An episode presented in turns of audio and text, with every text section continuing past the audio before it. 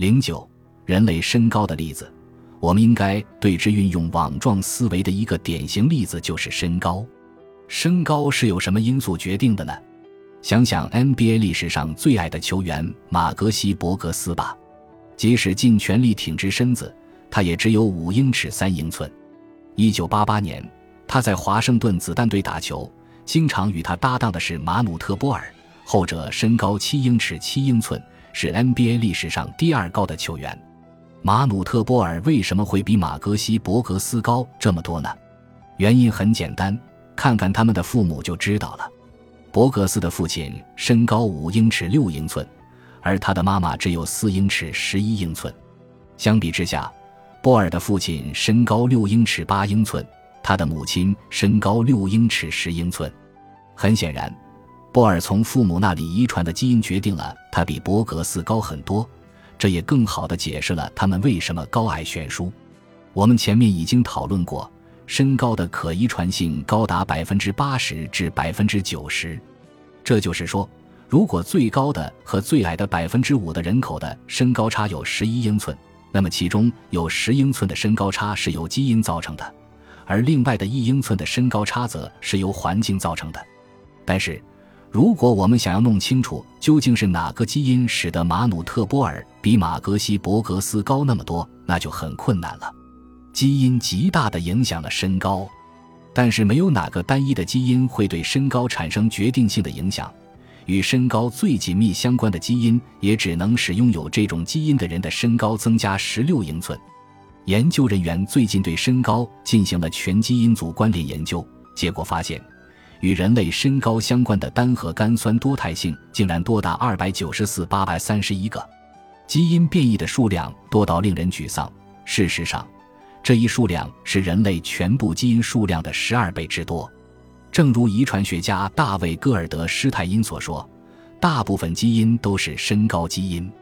更糟糕的是，所有这些基因变异组合在一起，也影响不了人类身高差异的一半。这就意味着，如果想要通过基因工程来孕育一个身高较高的定制婴儿，那么你必须对胚胎里的近三十万个基因进行调整。然而，成功的概率也只有十二。当基因证据表明几乎所有的基因都与身高相关时，这说明在某种程度上，我们对身高的遗传基础几乎一无所知。具有讽刺意味的是，若我们参加一次波尔和伯格斯的家庭聚会，远比使用最前沿的技术分析他们的实际基因组，能够更好地理解基因对身高的影响。书籍分享微信 zmxsh 九九八。如此困难的一个原因在于，身高是一种不断发展的特征，它会随着人的成长而不断的与环境交互作用。成人的身高不是直接由基因组决定的，相反，基因组决定着人们对其成长过程中影响身高的环境事件做出怎样的反应。这就意味着，其实我们过高估计了基因对身高的影响，因为对双胞胎和收养儿童的研究表明。基因和环境对身高的影响是独立的，但是由于基因和环境有交互作用，这种交互作用又和基因估计融合在一起，基因估计的作用就被夸大了。另外，可遗传性估计几乎都是针对生活在同一种文化中的人，这些人拥有非常相似的环境，可遗传性估计很少考虑不同文化间的环境差异，而这种差异有时是非常显著的，因此。可遗传性估计完全忽视了可能影响表现性的文化因素，这也导致人们过高估计了基因对某一特征的影响。当我们不再比较像波尔和伯格斯这样生活在相同文化中的两个人的身高，而是去比较生活在不同文化，如荷兰和日本中人们的平均身高时，这一点就显而易见了。在获得学士学位之后。我曾经在日本长崎县的小滨町的一所中学教英语，那是一段美妙的经历。那次经历的一大亮点就是，我有生以来第一次感觉自己非常高大。我身高五英尺八英寸，比北美男性的平均身高少两英寸，因此我以前一直是人群中个子比较矮的。但是在小滨町，我就算是偏高的了。整个地区的建筑物似乎很矮。我的头经常撞到我公寓的门框上，孩子们常常让我给他们演示扣篮，人们还告诉我，在当地是买不到适合我穿的鞋子的，因为我的脚太大了。这种感觉太美妙了，这与我在荷兰的经历形成了鲜明对比。我在荷兰与几位心理学家一起工作过，荷兰人是世界上最高的。和我一起从事研究的第一位荷兰学生就是明正，这位女学生比我高了四英寸。现在荷兰男性的平均身高是六英尺一英寸，比美国男性高了三英寸。因为身高明显受到基因的影响，所以人们自然会认为荷兰人比美国人有更多的身高基因。但是民族间的身高差异背后的故事比这要复杂的多。想要去寻找荷兰人神秘的身高基因，并不会有什么结果。首先，我们需要考虑荷兰人和美国人的身高差异是否在一段时期内保持稳定。事实并非如此。1865年，美国人的平均身高是5英尺8英寸，当时荷兰人的平均身高是5英尺5英寸，美国人比荷兰人高出3英寸。如果遗传学家想要弄清楚1865年出现这种身高差异的原因，那么他们可能会认为美国人比荷兰人有更多的身高基因。但事实是，生活方式的改变似乎才是最近荷兰人身高突增的原因。在19世纪末期，美国的人均 GDP 排名世界第三，美国人是世界上最高的人群之一。在同一时期，荷兰经历了一场长期的经济衰退。但是，随着荷兰经济的复苏，荷兰人的平均身高也相应增高了。财富的增长给人们带来了更好的食物，而且在富足年代，人们在婴儿期和青春期等成长关键时期更加注重补充足够的营养。但很奇怪的是，虽然随着经济的发展，全世界人民的身高都在增长，但是美国人的平均身高在过去的几十年中却一直停滞不前。尽管这一时期美国人的平均年收入大幅增加，有一种理论认为，美国大量的快餐消费导致的结果是，美国人不是长高了，而是长胖了。有一种食物的摄入与身高的关系尤为紧密，乳制品。对美国人的研究表明，在种族、收入、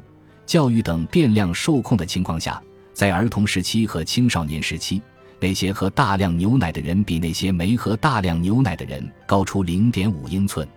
荷兰是世界上牛奶消费量最大的国家之一。一般来说，年均牛奶消费量与国民平均身高存在着很强的正相关。在过去的几十年里，日本人的身高快速增长了四英寸。令我懊恼的是，这几乎消除了我当年在日本曾经自傲的身高优势。日本人身高的增长在很大程度上可以归功于始于1956年的全国学校午餐计划所带动的牛奶消费量的增加。尽管日本的牛奶消费量仍然不及荷兰的十四。另外，喝牛奶对身高的影响还会随着季节的变化而变化。人类像植物一样，在春夏季比秋冬季生长得快。这种季节性的变化似乎和太阳紫外线的照射有关。紫外线的照射能够通过牛奶合成维生素 D 三，这些因素都会影响我们的生长速度。这就意味着人口的身高差异不能仅仅归因于基因差异，平均身高的文化差异是很巨大的。这些差异要远远大于在同一种文化中对双胞胎和收养儿童研究所发现的环境对身高影响的差异。要知道，在同一种文化中。取其总体身高的第五个百分位数，环境因素只能解释最高的百分之五和最矮的百分之五人群的身高差异是一英寸。然而，在二十世纪五十年代，移居美国的日本人的身高却增长了五英寸，这就证明了很重要但是却违反直觉的观点：即使基因会在某个人群中造成诸如身高等特征上的个人差异。但是这并不意味着不同人群之间的群组差异也是由同样的基因引起的。比如，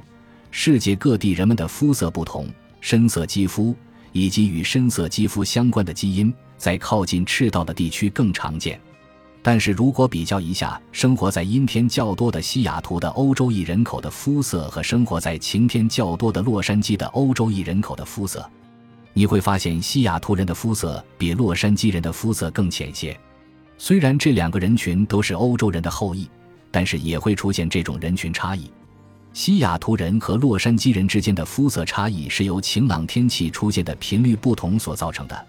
但是西雅图人之间的肤色差异很大程度上则是由基因差异造成的。虽然基因导致了肤色的个人差异，但是这并不意味着人群的肤色差异仅仅是由相同的基因因素引起的。因此，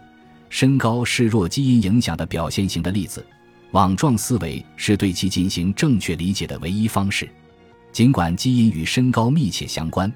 但是却不像开关那样明确决定着身高。相反，身高是很多基因在不同环境影响下彼此不断相互作用的产物，而环境在个人发展的整个过程中一直影响着基因表达。身高遗传学的复杂性绝不是通过对身高基因进行简单的开关思维就能够解释清楚的。本集播放完毕，感谢您的收听，喜欢请订阅加关注，主页有更多精彩内容。